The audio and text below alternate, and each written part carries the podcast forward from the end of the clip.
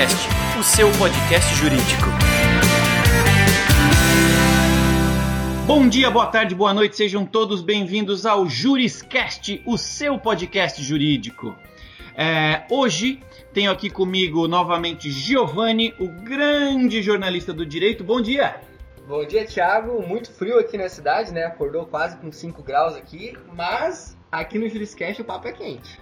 O papo é quente e a gente vai falar sobre um tema super legal que tá muito, muito, muito, muito trending topic, digamos assim. Tem bastante gente precisando falar sobre isso. Então, o tema de hoje a gente vai falar sobre compliance digital. Aí sim. É importante lembrar a nossa audiência aí do Juriscast que o Juriscast está disponível é, em qualquer dispositivo com, com internet, então no seu celular, no seu computador, a qualquer momento, no seu tablet, no iTunes, no SoundCloud, ou se você digitar Juriscast é, no Google, você vai encontrar todos os nossos episódios do Juriscast, o seu podcast jurídico. Então agora eu quero pedir aquele momento mágico das palmas para a gente receber aqui com todo carinho o doutor Gustavo Rabai, desculpa, doutor Gustavo Rabai, que é advogado, consultor de compliance e Startup Legal Advisor. Ele é doutor em Direito, Estado e Constituição pela Universidade de Brasília e sócio na Rabai, Bastos e Paletó Advogados Associados. Doutor Gustavo Rabai, seja muito bem-vindo ao Juriscast. Obrigado, Tiago. Obrigado, Giovanni. É, agradeço o convite. É, é um tema, como você bem falou, que é um tema quente, é um trending topic e bem está bem na temperatura aqui de João Pessoa, né? João Pessoa em poucos graus agora né, né, nesse momento e acredito que a gente vai acompanhar essa temperatura até o finalzinho de nosso papo. Vamos embora então, vamos embora, Thiago? Vamos embora, por embora, favor. Então, vamos lá. Começando o Juriscast, como a gente sempre faz, nossa tradição no Juriscast, que é uma rápida contextualização né? É, hoje a gente tem um tema que é o compliance digital. No entanto, o nosso episódio número 4 ou 5, não me recordo agora, com a doutora Maria Luísa Bueno, foi sobre compliance. Né? Então, agora a gente, tá, a gente falou de compliance já no Juriscast e agora a gente está falando de compliance digital. Doutor Gustavo, por gentileza, uma diferenciação, é, qual que é a diferença entre os dois, né? O que, que esse digital vem agregar ao compliance? Qual que é a diferença basilar entre compliance e compliance digital? São a mesma coisa, só que em ambientes diferentes? Como é que funciona?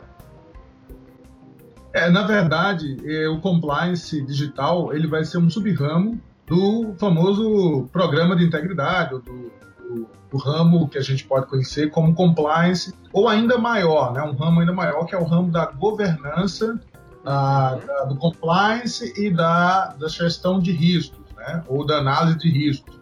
A gente pode até usar uma sigla que é bem comum, que é a sigla GRC, Legal. Governança, Risco e Compliance. Então, compliance, na verdade, é uma parte desse, desse ramo, né? eu acredito que é um ramo multidisciplinar, não é uma coisa especificamente do direito, na verdade surge com a economia, depois é adotado pela administração, pela ciência da administração de forma massiva, e depois, especialmente no Brasil, depois da, da criação da lei anticorrupção empresarial, em 2013, depois de todos esses escândalos da Lava Jato e outras operações da Polícia Federal, uhum. o compliance clássico, o compliance 1.0, é associado à prevenção a atos lesivos, ele passa a ser uma ferramenta eminentemente jurídica. Pelo fato de existirem muitas normas em questão, pelo fato de existir muita legislação em jogo, muitas multas, sanções pesadas para empresas públicas e privadas, então acaba que o compliance se torna uma área nossa. E o compliance digital vai ser exatamente um corte, né, uma divisão, uma, uma ramo de especialidade e é interrelacionada a, todos, a, todos, a todo esse universo de prevenção de ilícitos, mas voltada para boas práticas na área da informática. Boas práticas em relação ao uso de dados, aos meios eletrônicos, de organizações e de pessoas físicas também. Então, compliance digital nada mais é do que estar em conformidade com as normas políticas e diretrizes do meio eletrônico. É algo bem específico relacionado a essa era digital que a gente atravessa, a aplicação de tecnologias exponenciais, sempre trazem implicações jurídicas ainda não bem compreendidas, né? riscos operacionais, e, portanto, sempre é importante mapear os processos é, realizados por corporações, por, por pessoas, por governos, para evitar, por exemplo, né, que é o tema, eu acho, mais quente do momento, a violação à privacidade dos usuários, dos, dos parceiros de negócio, dos fornecedores. Ou seja, é uma, uma, uma rede de proteção em relação a eventuais violações de direitos. Uhum. Que legal. Certo, muito bom. Que legal. E esse tema justamente está muito em foque, né? Recentemente é, eu lhe encontrei lá em Stanford, justamente bebendo aí na fonte é, do direito e foi lá também onde recentemente aconteceu aquele grande escândalo é, mundial com o Facebook, que é dos Estados Unidos, mas com a empresa Cambridge Analytica. E no seu ponto de vista, Dr. Gustavo, o que o compliance digital tem a ver com o escândalo e, e, e, se de fato faltou compliance ou foi não existia uma definição, então não oficialmente faltou. Qual a tua visão sobre especificamente esse escândalo envolvendo o Facebook e a Cambridge Analytica? É, na verdade, esse foi talvez o maior escândalo uh, relacionado à falta de compliance digital, né? ao uhum. non-compliance. Né? Ou seja, no caso aí, a, o Facebook é reconhecidamente não compliant. Uhum. Ele próprio Mark Zuckerberg, diante da, do Congresso norte-americano, em audiência pública realizada após esse escândalo ter sido divulgado, ele reconheceu claramente que muita coisa passava ah, sem que ele soubesse, e mesmo que ele soubesse, ele desviava o olhar, que é algo muito comum, por exemplo, na, na, na auditoria ah, que constata atos de corrupção. Muitas vezes a alta administração de uma empresa sabe das fraudes, sabe da corrupção de seus subalternos ou de alguém da sua diretoria, mas ele olha para o outro lado. Então isso é algo que não pode mais acontecer, sobretudo no mundo né, do controle, da accountability, da transparência, de, de, law enforcement cada vez mais rigoroso em termos de legislação. Então o caso é, e, e em relação especificamente ao Cambridge Analytica, só veio à tona após a, a ocorrência de uma denúncia, né? Ou seja, teve, tivemos aí é, um, um, informante, né? O famoso whistleblower, uhum. literalmente o cara com o apito, né? É. E ele veio à comunidade internacional é, denunciar o que se fazia em relação a essa manipulação de dados, né? O que aconteceu de fato em relação ao Facebook é que é, a empresa ela, ela atuou massivamente na, na campanha presidencial do Donald Trump. Né? Tanto o Facebook como a Cambridge Analytica. Uhum. O Facebook, na verdade, foi o canal, mas a Cambridge Analytica ela violou dados de cerca de 50, até chega-se a um número de 80 milhões de usuários do Facebook por meio de uma coleta silenciosa de informações de um grupo né, de usuários do Facebook que consentiu acesso à Cambridge Analytica por meio de enquetes. Então essas enquetes elas foram utilizadas por meio de uma ferramenta chamada Global Science Research e esses dados foram fornecidos à Cambridge Analytica em 2014. Essa pesquisa chamava Your Digital Life hum. e a, ele criou um aplicativo para os usuários do Facebook que consistia num teste de personalidade e a partir disso os usuários concederam acesso à Cambridge Analytica, ao Facebook, do perfil político de outros amigos eles utilizaram esse recurso de permissão de amigo, que até então era liberado no Facebook sem muito controle, para reunir os dados desses milhões de usuários da rede social sem que eles soubessem.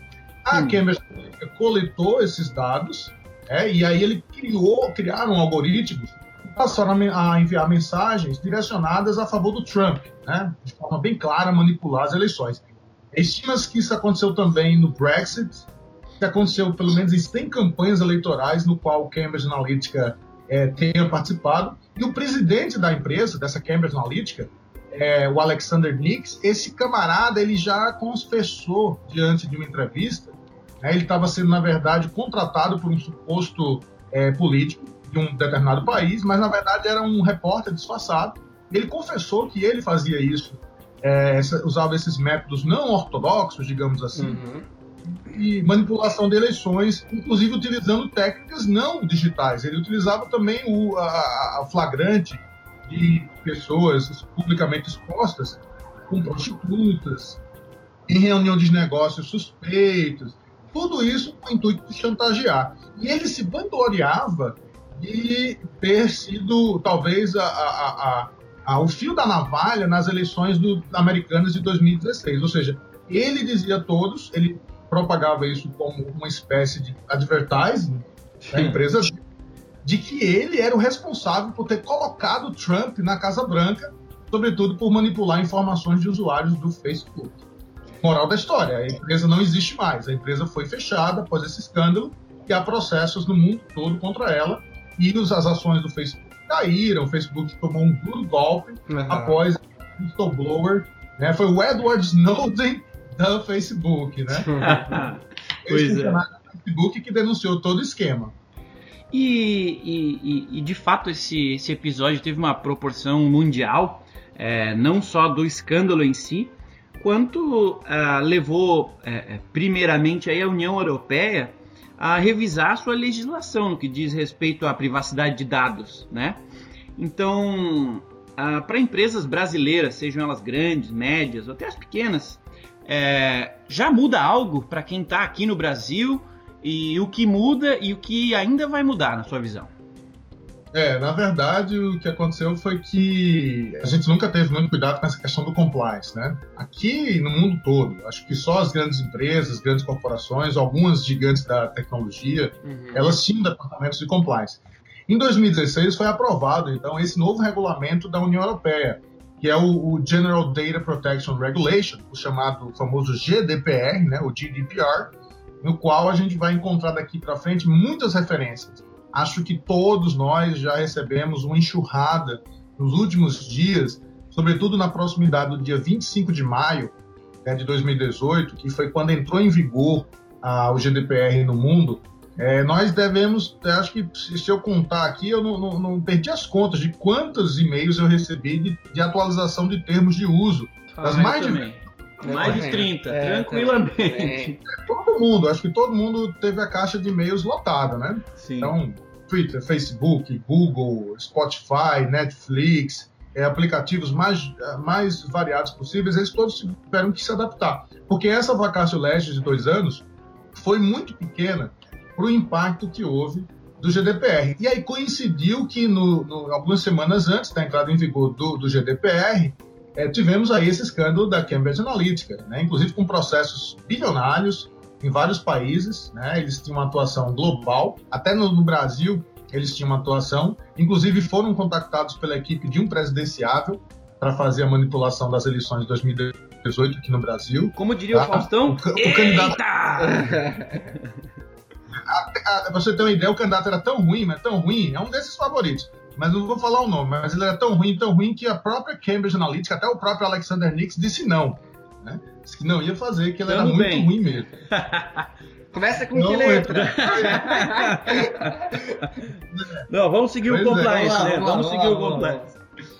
Então, então assim, a questão toda é que é, é, é, esse, esse regulamento, apesar dele ser da União Europeia, ele tem, ele cria uma nova matriz de risco, ele cria um novo, uma nova linha de pensamento, ele ajusta o mindset empresarial para a questão da coleta e do tratamento de dados pessoais. Ou seja, apesar de ser um regulamento da União Europeia e, e prioritariamente para as empresas que mantêm negócios no âmbito da União Europeia, é, qualquer pessoa em qualquer lugar do mundo que eventualmente cruze dados, né, transmita dados, manipule dados, dê tratamento de dados, privados ou pessoais, simplesmente pessoais, de cidadãos ou de organizações da União Europeia, fica sujeito às penalidades. E as penalidades elas vão a, a de 2% da receita anual da empresa, caso seja uma violação dita de leve gravidade, de pouca gravidade, até multa de 4% das receitas globais anuais, ou então 20 milhões de euros.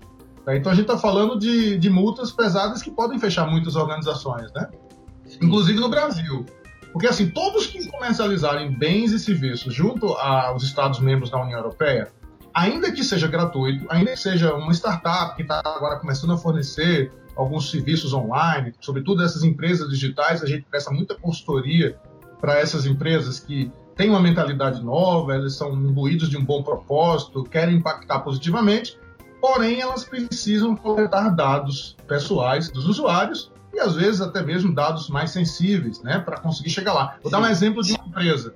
é, que eu sou inclusive freguês, sou cliente. A gente se encontrou lá em, em Stanford, né, lá em Palo Alto, e ano passado, quando eu, tive, eu, eu fui para o mesmo evento, lá para o Codex, é, eu e minha esposa fizemos um teste de teste genético. A gente estava pensando em ter filho, então vamos fazer esse teste genético. Tem uma startup que coleta a sua saliva, ele manda um kit pelos correios, depois você envia o teste de um tubozinho com saliva para o laboratório, já tudo de porte pago, e eles vão colocar, vão fazer o, todo o relatório, fazem os testes genéticos, eles mapeiam toda a sua genética, ancestralidade, riscos para a sua saúde, quais são as variantes de doenças genéticas que estão associadas ali ao seu tipo sanguíneo, a sua, a sua, a seu material é, genético, e aí eles passam reports é, periódicos via e-mail e eles constituem uma rede de usuários dessa, desse, desse serviço. Então você tem primos, você acaba descobrindo que você tem primos de uhum. segundo, terceiro grau em todo mundo, porque Caramba. são primos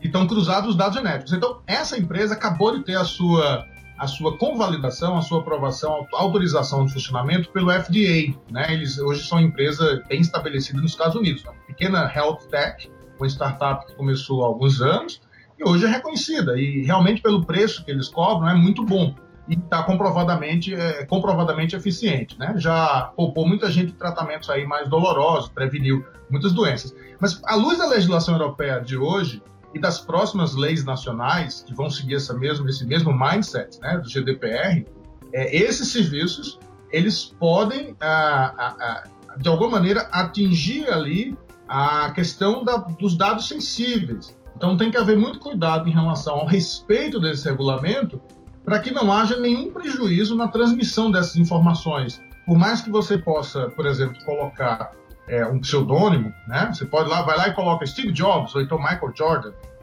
Mas sempre são dados, né? São dados pessoais seus, são dados genéticos que podem ser identificados. Sim. Então, por exemplo, o seu IP é um dado pessoal, tá? O IP, o seu endereço de, de navegação, é o registro da sua máquina, é a sua situação física no mundo, o seu nome, o seu endereço físico, né, o seu CEP, todas essas são informações. E há um cuidado muito grande com isso, porque apesar de serem informações que isoladamente são inofensivas, se elas passam por um processo de tratamento de dados ou de mineração pesada por parte de criminosos online, é, pode haver muito prejuízo pessoal para as pessoas. Então, com, com preocupação em relação a isso, houve então essa criação né, da, do GDPR, que para as empresas brasileiras, sejam elas empresas privadas, empresas públicas, organizações pequenas, grandes, sem fins lucrativos, é, sobretudo que tenham clientes ou parceiros europeus, é, tem que ter muito cuidado, né?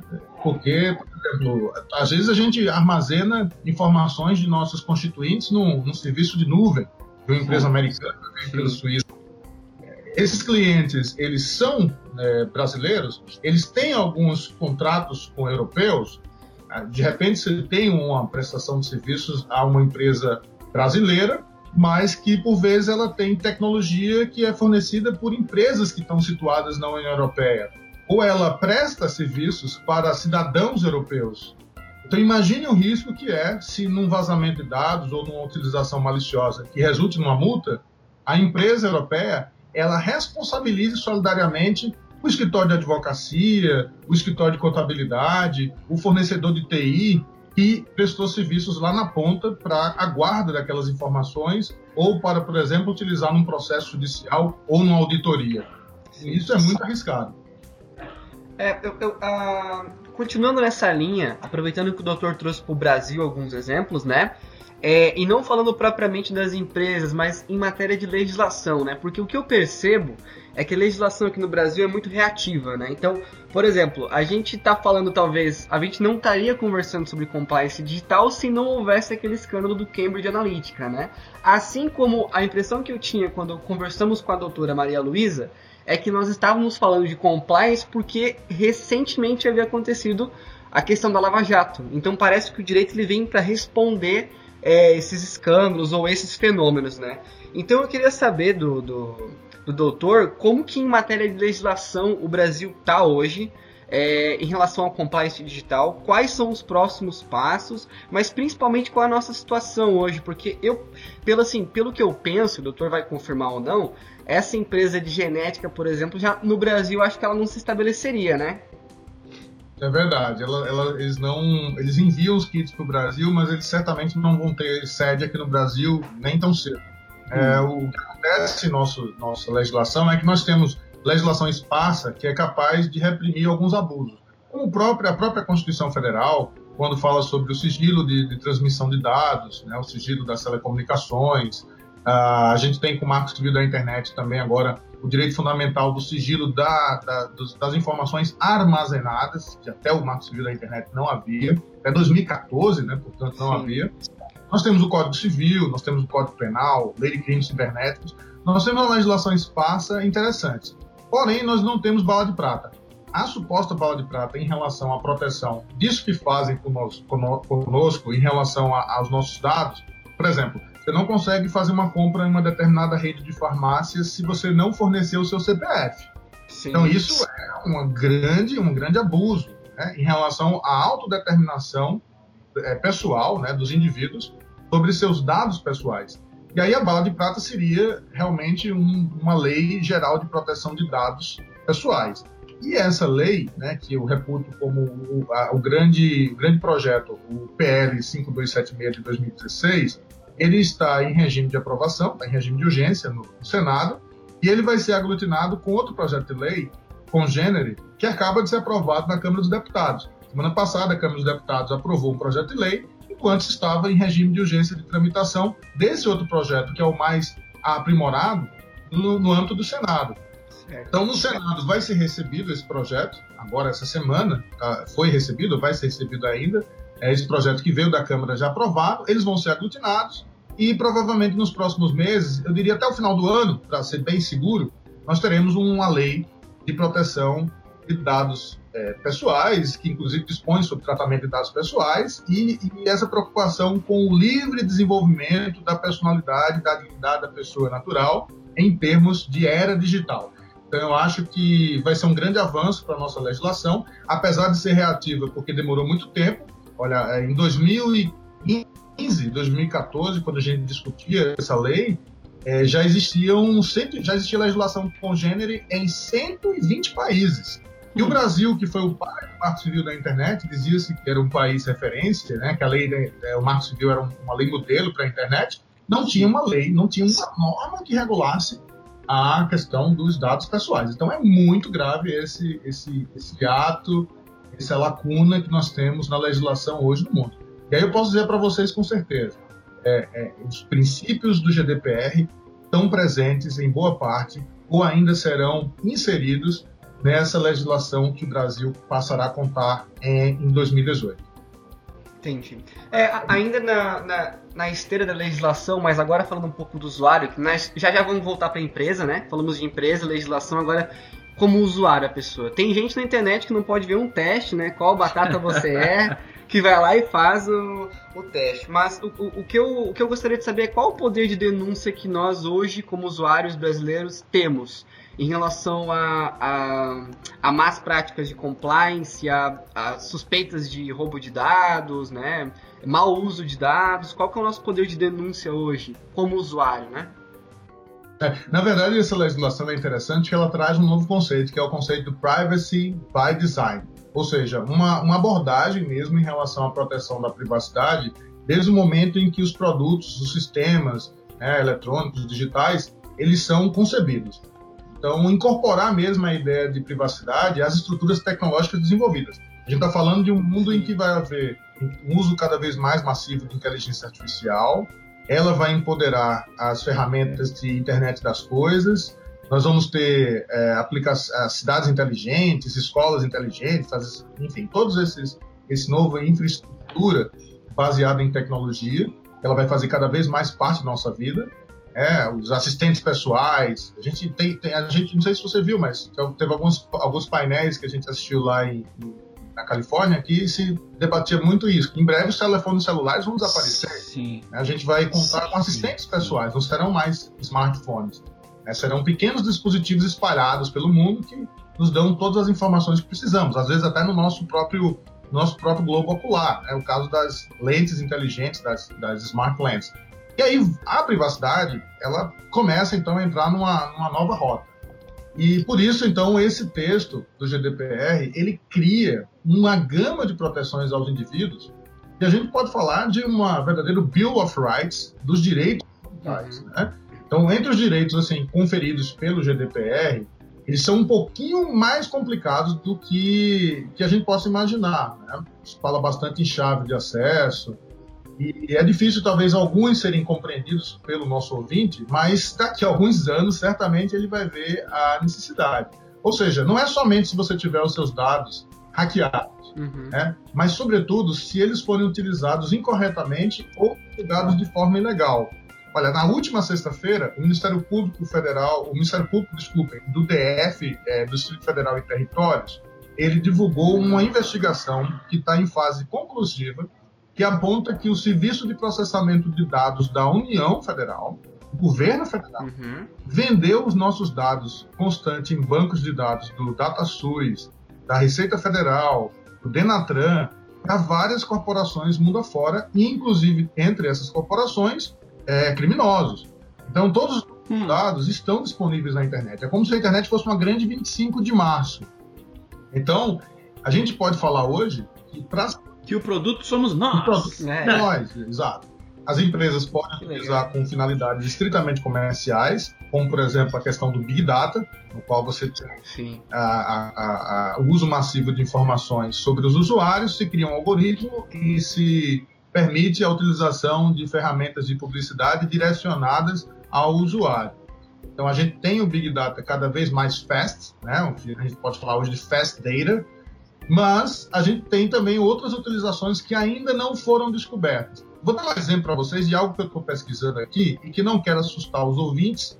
Né? Se isso, isso chega para o grande público, talvez mude comportamento de forma brutal, ou talvez não, eles nem se incomodem. Mas já empresas comercializam na Dark Web todos os registros de conversas realizadas em grupos de WhatsApp.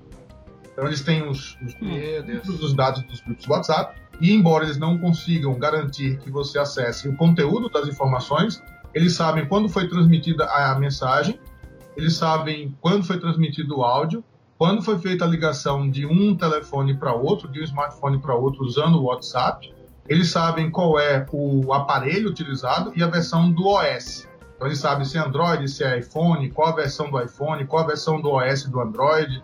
Isso pode ser comparado em investigações, em auditorias, para des, desmascarar, por exemplo, para desmentir uma versão apresentada por um informante, por exemplo, por alguém que esteja numa cariação. Casos conjugais, né, podem ser resolvidos mais uhum. facilmente por meio disso. Crimes, então, a quantidade de crimes que podem ser cometidos se utilizando esse rastreamento das informações que são distribuídas em conversas de WhatsApp, em grupos de WhatsApp, é, é uma coisa assim, brutal.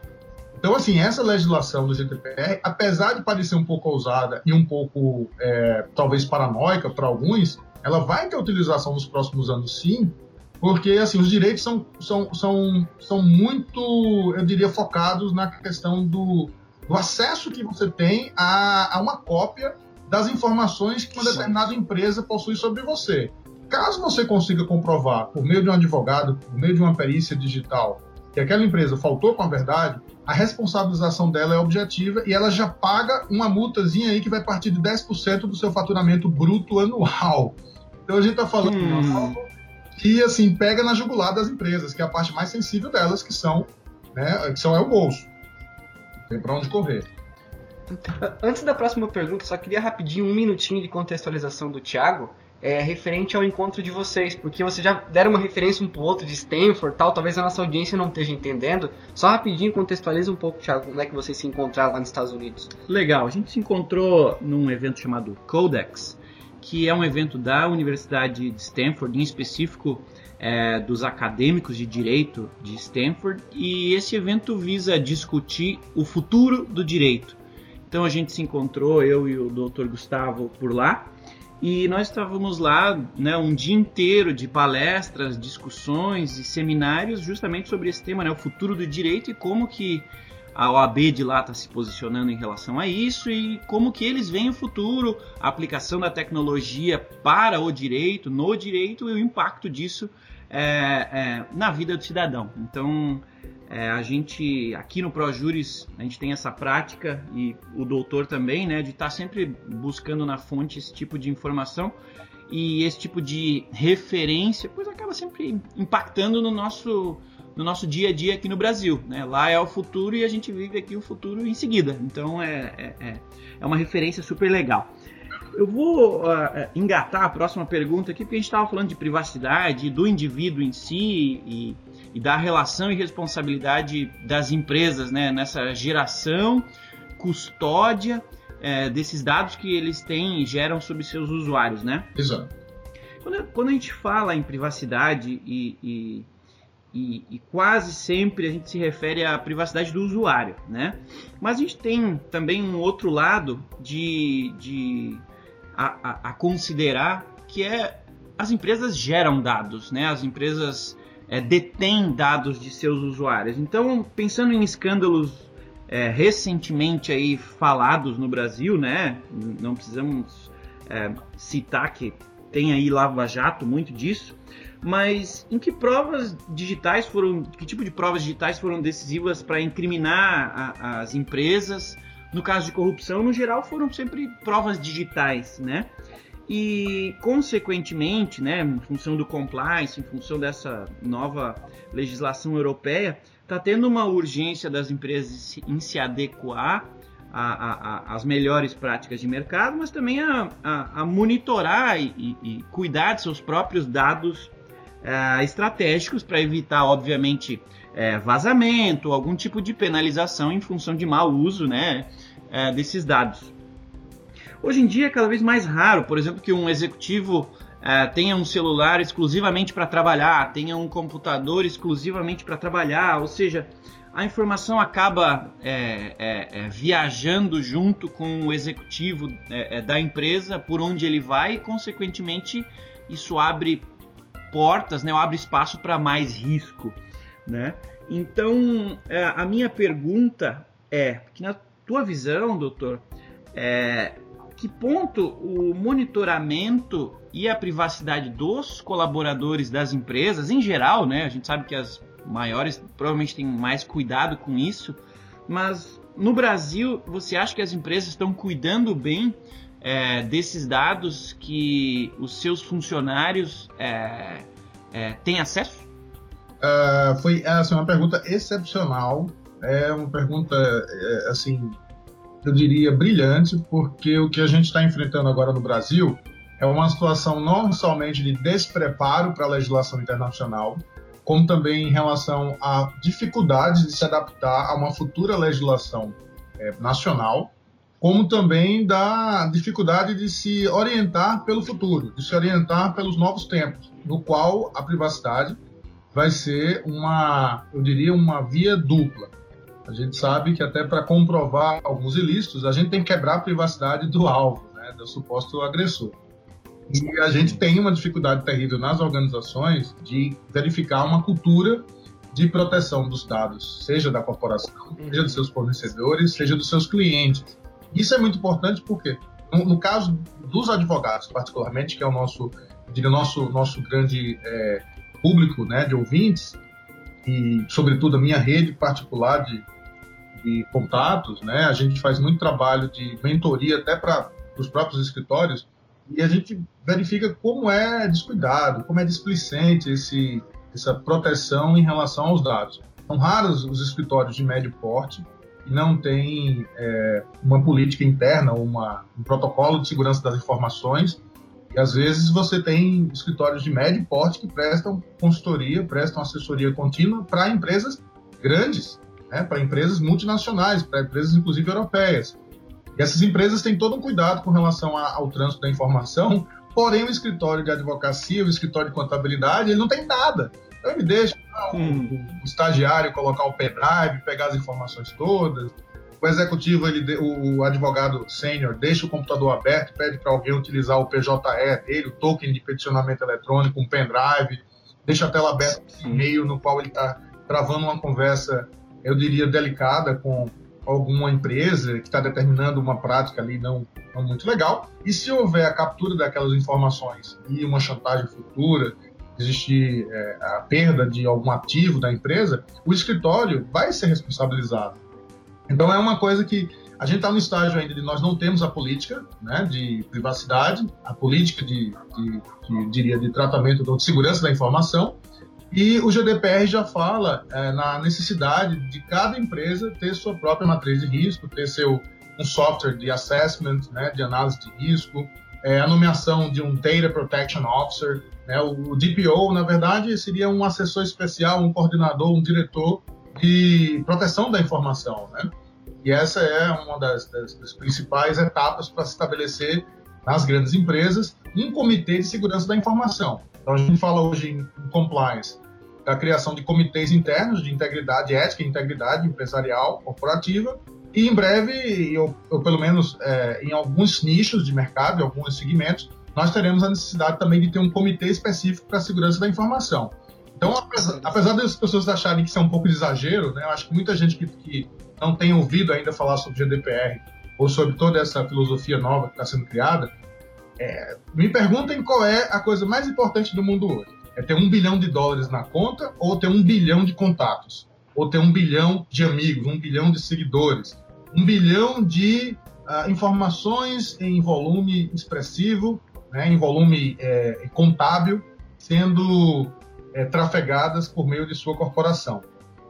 Então, assim, é, se você acha que vai ser caro montar toda essa estrutura, experimente não ter uma, pelo menos uma parte da, das engrenagens funcionando.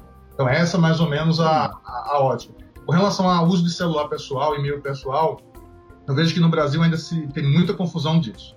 É, se você perguntar a uma criança nos Estados Unidos, uma criança uh, californiana, né, pegar lá o exemplo lá da, do Fado do Silício, uma criança de 5 anos de idade, se o pai dela pode utilizar o e-mail pessoal para o trabalho ou vice-versa, ela vai saber a resposta que é não. Papai não pode usar o e-mail pessoal. Mas se você pergunta isso para um executivo brasileiro ou para um grande advogado, ele não vai saber explicar o motivo. E o motivo é muito simples. Entre as ferramentas que a gente entende né, de proteção, é, nós temos a questão da prevenção a, a, ao erro humano. Então, às vezes você envia uma informação com dados privados, com dados, é, diria no mínimo delicados, sensíveis, e esse e-mail pode ser encaminhado para o endereço errado. Por exemplo, meu e-mail é Gustavo Rabai, mas aí eu coloquei um gustavorabai.adv, arroba gmail. Se alguém mandar para o Gustavo Rabai, pode cair para outra pessoa. Essa informação vai vazar. Se você utiliza só o e-mail corporativo, você vai ter a possibilidade de, de se esse e-mail foi encaminhado para o endereço errado, ele não sai do seu servidor. Então, apesar de ser uma informação muito óbvia, especialmente para quem trabalha com TI, para pessoas de outros segmentos é, corporativos, mas para nós advogados ainda é, e alguns executivos de grandes empresas, eu já conversei sobre isso com desde donos de frigoríficos, exportadores de carne para o mundo todo, até para dono de fábrica de sapato no Rio Grande do Sul. Assim, parece que é um desconhecimento completo em relação a essas, essas normas básicas de proteção. O pessoal ainda pergunta até hoje se é preciso ter várias senhas para as aplicações de internet. Então, assim, é, ainda estamos numa etapa, ainda, ainda estamos numa etapa primitiva ainda, do paleolítico em termos de segurança. Então, Tiago, assim, eu acho que esse o monitoramento ele vai acabar sendo necessário porque como as pessoas estão muito despreparadas, né? É, eu acredito que as empresas vão acabar adotando em seus, é, eu diria, nas suas, suas políticas de privacidade interna, essa, essa prática ainda de monitorar, de controlar as informações, avaliar os impactos, né, adotar aí requisitos mandatórios de planejamento em relação à segurança da informação, revisar suas barreiras físicas, né, suas práticas organizacionais. Eu acho que vai existir aí uma mudança é, é, é, é profunda em relação a isso e o, o, monitoramento e a privacidade se encontram aí talvez no, no meio do caminho, né? Para proteger seu, seu negócio e sua privacidade, eu acho que vai ter que haver sim um monitoramento. Legal. Estou entendendo então, com base no que você falou, que especialistas é, como você e talvez eventualmente outros advogados aí que estão na nossa audiência é, podem comemorar porque vai ter muito trabalho para especialistas em compliance daqui para frente, né? É verdade. Acho que é uma oportunidade profissional ímpar. A gente tem vários cursos sendo oferecidos agora no Brasil, especialmente nos 15 dias que antecederam a entrada em vigor do, do GDPR, houve uma profusão de cursos, de encontros, até aqui na minha região, que é o Nordeste, que é uma região que por vezes é, é muito carente em termos disso, nós temos alguns summits acontecendo, é, eventos com, com pessoas, é, eu diria, muito gabaritadas para esse tipo de referência. E em São Paulo, todos os dias, pelo menos assim, das redes que eu participo, todos os dias há reuniões, seja multissetorial, seja de uma determinada empresa, de escritório de advocacia, para esclarecimento em relação a esse impacto do GDPR porque, como eu disse, não é somente a aplicação da legislação em relação às empresas e usuários aqui no Brasil, né? Seja da União Europeia, seja por, por triangulação, sim, sim. mas, sobretudo, porque isso vai impactar numa mudança de mentalidade. E, assim, ninguém estudou isso na faculdade, né? Então, assim, isso é que é muito importante de se ressaltar. Ninguém estudou isso na faculdade, ninguém trabalhou com isso na prática, e de uma hora para outra nós temos um mercado inteiramente novo para explorar isso. Ou seja, todo santo dia aparece uma consulta. Né? A gente teve que, por exemplo, no nosso escritório particularmente, nós tivemos que importar uma, um software da Espanha, de um colega espanhol que já trabalha com isso. Nós fizemos uma adaptação e a tradução, basicamente isso. E ele licenciou o software para a gente utilizar para dinamizar os processos, para agilizar um pouco esse processo. Então, as, a, também os desenvolvedores né, de novas tecnologias, eles vão também ter um novo mercado por aí. Então, o advogado não pode deixar de andar de mãos dadas com esses novos esses novos setores, esses novos segmentos que estão surgindo e esses especialistas em segurança da informação. Eles são muito úteis para todos nós e todo mundo sai ganhando com isso. Né? A gente tem, na verdade, como eu disse, a criação de um mercado multidisciplinar que pode movimentar muito dinheiro. Tá, legal. É, só fortalecer então o caráter é, de especialista do doutor, eu vou personalizar um pouco a nossa última pergunta né, fazer um desafio então. Que aqui a pergunta que eu, que eu ia fazer pro doutor é que eu gostaria que o doutor é, listasse três boas práticas indispensáveis para um bom compliance digital. Mas eu vou personalizar um pouco ela. Eu quero fazer. Quero que continue sendo três dicas, três boas práticas, mas eu quero é, três, três dicas. Uma para quem quer estudar compliance digital, uma para o usuário e uma para a empresa. Eu queria uma dica para cada um desse, dessas, desses perfis. Para quem quer estudar o compliance, para o usuário, né? Somos todos nós, vocês advogados, mas nós aqui jornalistas também, e para a empresa. Bom, muito legal. Essa pergunta então ficou assim, eu acho que deu um panorama universal. Vou tentar ser um bem sintético, breve, porque isso abre espaço para muitas outras é, é, vertentes. Mas, por exemplo, para, o, os, para as empresas, começando pelas empresas, eu acho que o mais importante uhum. é é, se não tem ah, condições de implementar toda essa estrutura, mas pelo menos comece do mais simples, que é a criação de uma política de segurança da informação. E se já houver, criar já um canal de denúncias, é, estabelecer cronogramas para reportar um incidente, criar, enfim, mecanismos, é, rotinas que estejam, é, estejam em conformidade com o GDPR. Então, pelo menos uma conversa, no mínimo, com especialistas dessa, dessa nova legislação internacional será assim um passo crucial para o sucesso ou insucesso da empresa, sobretudo aquela que tem negócios online. Então, em relação às empresas, é isso. Consciência de que tem que reportar incidentes, ou seja, a, a primeira dica é no sentido de se preocupar para depois não ter que se ocupar. A gente no compliance hum. fala muito é, no sentido de que é, é, é, é melhor sempre, é preferível a gente adotar uma prevenção pelo amor à empresa do que depois pela dor de ter que perder a empresa.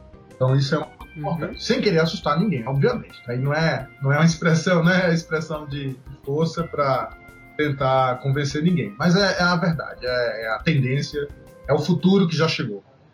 Agora, para o, o usuário, eu acho que ele tem que ser muito, mas muito consciente dos seus direitos.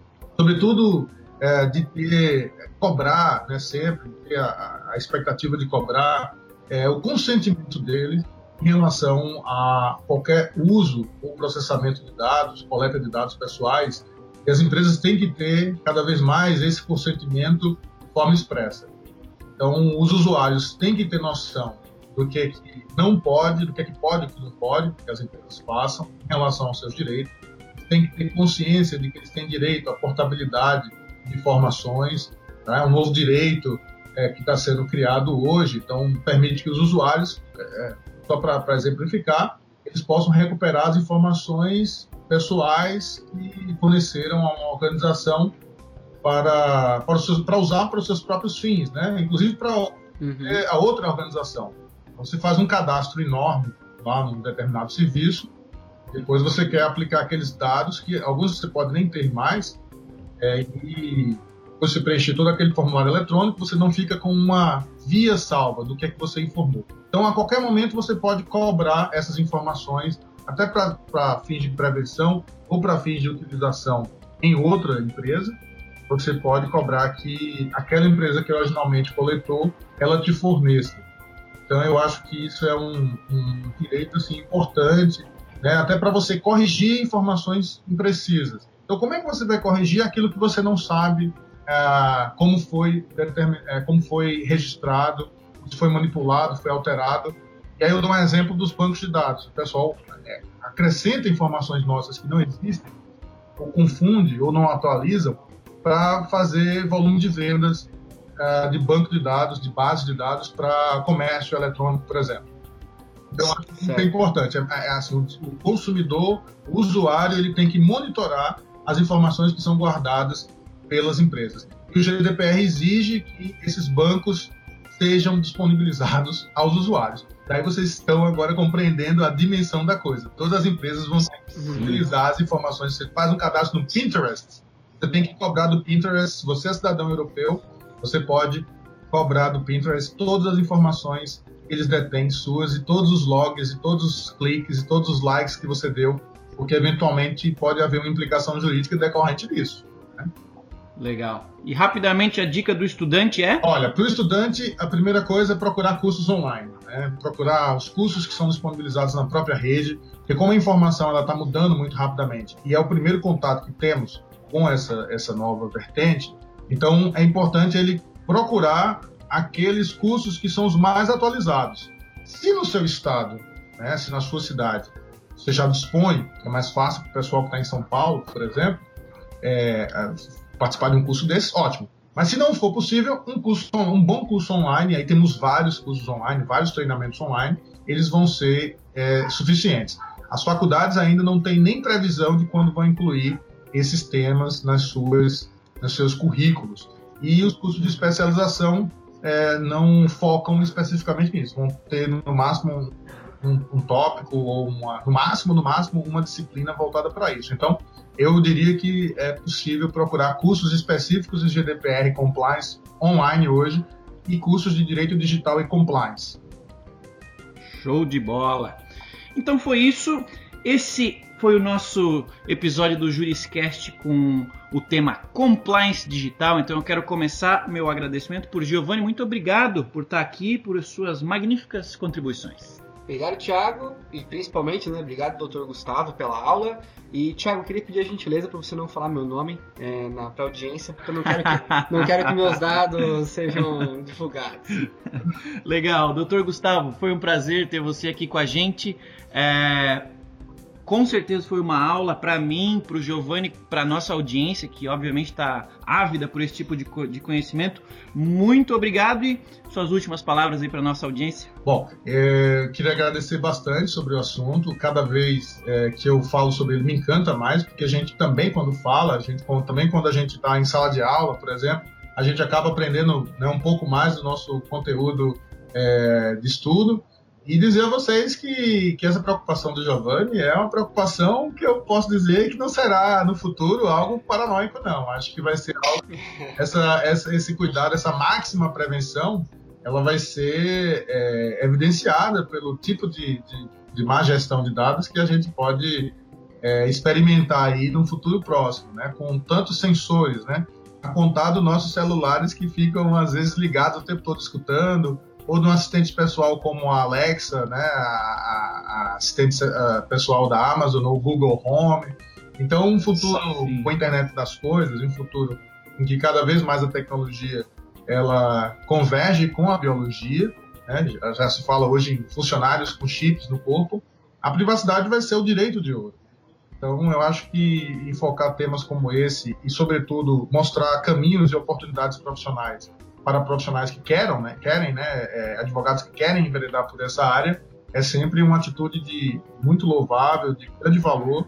E aí eu parabenizo toda a equipe do podcast, de, de, do, do ProJuris, né, do Juriscast, é, que continuem com esses, esses bate-papos, que é muito agradável e a gente aprende, todos nós aprendemos.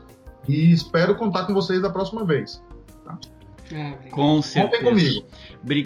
Legal. Obrigado, doutor. A gente vai provavelmente falar muito ainda sobre isso no futuro. Obrigado, audiência do Juriscast. Lembre-se que esse e todos os demais episódios estão disponíveis na internet. É só procurar por Juriscast aí no Google, ou usar o SoundCloud, ou no iTunes aí no seu celular. Você encontra todos os episódios. Muito obrigado. Esse foi mais um episódio do Juriscast, o seu podcast jurídico. Tchau. Você ouviu o Juriscast.